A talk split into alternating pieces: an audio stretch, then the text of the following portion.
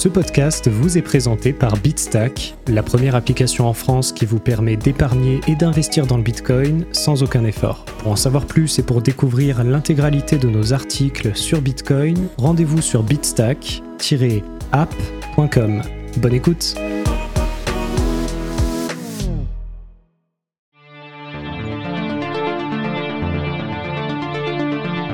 Bonjour à tous et bienvenue dans cet épisode du podcast de Bitstack présenté par Loïc Morel, dans lequel nous allons répondre à la question suivante.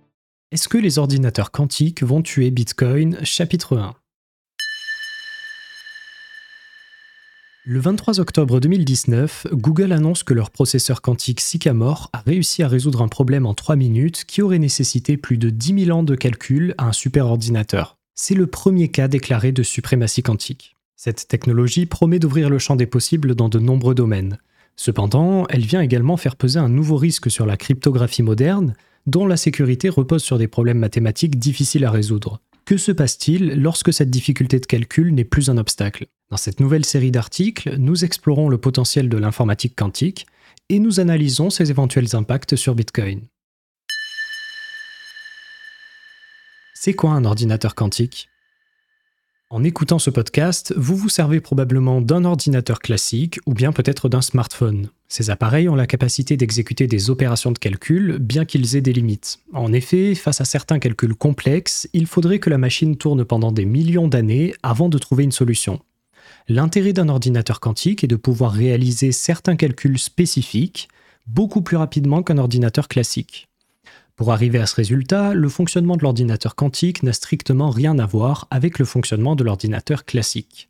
L'ordinateur traditionnel manipule des bits qui peuvent incarner deux états distincts, 0 ou 1, et qui se combinent pour créer du code et réaliser des tâches.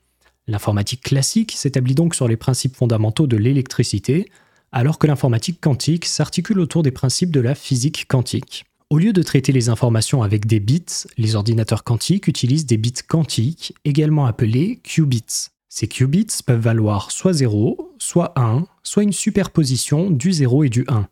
En utilisant cette superposition d'états avec d'autres phénomènes quantiques tels que l'intrication et l'interférence quantique, un ordinateur quantique peut paralléliser les tâches de calcul et donc résoudre certains problèmes beaucoup plus rapidement. Le défi réside dans le fait que la cryptographie repose sur des problèmes mathématiques considérés comme insolubles par les ordinateurs traditionnels. Or, il est possible qu'à l'avenir, ces problèmes mathématiques puissent être résolus dans des temps acceptables par des ordinateurs quantiques, ce qui viendrait casser nos standards cryptographiques actuels.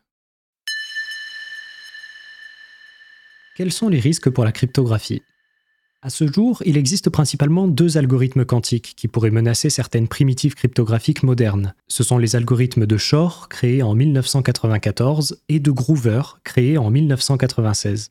L'algorithme de Shor a été conçu pour décomposer les nombres entiers en leurs facteurs premiers en temps polynomial. Cela implique que le temps de calcul nécessaire s'accroît de manière acceptable avec la taille du nombre à factoriser. À l'opposé, les algorithmes classiques les plus performants en la matière présentent une complexité qualifiée de sous-exponentielle. Or, certaines des méthodes cryptographiques les plus utilisées au monde sont justement établies sur ce problème de factorisation des grands entiers. C'est le cas de l'algorithme RSA par exemple.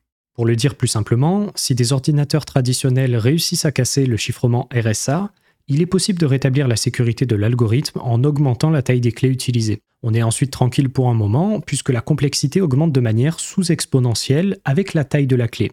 Cependant, avec l'utilisation de l'algorithme quantique de Shor, cette complexité croît beaucoup moins vite, ce qui pourrait, à terme, compromettre l'usage sécurisé de méthodes de chiffrement telles que RSA. Cet algorithme de Shor peut être modifié afin de traiter également le problème du logarithme discret en temps polynomial c'est le problème mathématique utilisé dans le cadre de Diffie-Hellman ou de la cryptographie sur les courbes elliptiques. L'algorithme de Groover, quant à lui, peut être utilisé pour résoudre des problèmes de recherche non structurés. Autrement dit, il a été conçu pour rechercher un élément spécifique dans une base de données non organisée, et il le fait beaucoup plus vite que ne le ferait un algorithme classique.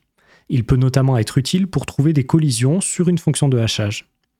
Groover et Shor sont deux algorithmes qui pourraient mettre à mal certaines primitives cryptographiques modernes. Cependant, même s'ils existent depuis longtemps, il est encore impossible à ce jour de les exécuter sur un ordinateur quantique. Les raisons de cette impossibilité sont multiples. Tout d'abord, il nous faudrait pouvoir disposer d'un ordinateur quantique avec un très grand nombre de qubits. Ensuite, il faudrait que ces qubits disposent d'un taux d'erreur infime. Seulement, les techniques de correction d'erreurs sont encore en cours de développement à l'heure actuelle. Enfin, pour effectuer des calculs si complexes, les qubits doivent pouvoir maintenir leur état quantique suffisamment longtemps. Les temps actuels sont trop courts et l'information est perdue avant de pouvoir effectuer toutes les opérations requises. À court et à moyen terme, il ne semble donc pas y avoir de menace pour la cryptographie. C'est en tout cas ce qui ressort des avis des experts, comme le démontre un sondage Evolution Q réalisé en 2022 auprès de 40 professionnels du secteur. Dans cette étude, on leur a demandé quelle était la probabilité qu'un ordinateur quantique soit capable de casser une clé RSA de 2048 bits en 24 heures par rapport à différents horizons temporels en partant de l'an 2022. Dans un horizon de 5 ans, un seul expert estime qu'il y a plus de 50% de chances que la situation décrite se produise. À un horizon de 15 ans, plus de la moitié des experts considèrent que la probabilité dépasse les 50%. À 30 ans, presque tous sont d'accord et près d'un tiers croient même qu'il y a 99% de chances qu'une clé RSA soit cassée.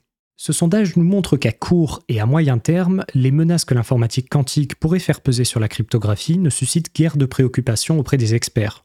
En revanche, sur le long terme, ces derniers sont beaucoup plus pessimistes.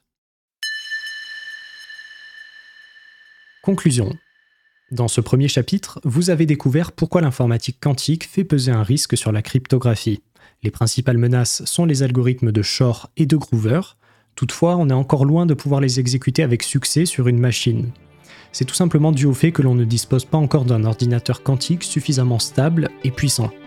Selon les experts de ce secteur, cette menace doit être prise au sérieux. Cependant, c'est un risque qui ne devrait pas arriver avant plusieurs années, voire plusieurs dizaines d'années.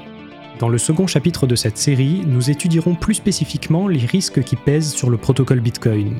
Nous verrons si les ordinateurs quantiques peuvent avoir des répercussions sur l'invention de Satoshi Nakamoto.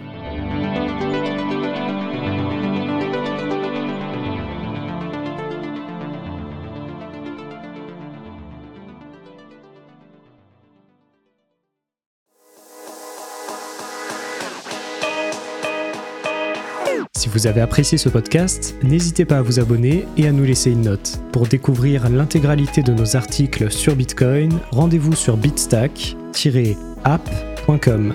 Vous pouvez également suivre Bitstack sur tous les réseaux sociaux afin d'être sûr de ne pas passer à côté des prochains épisodes. Merci, à bientôt.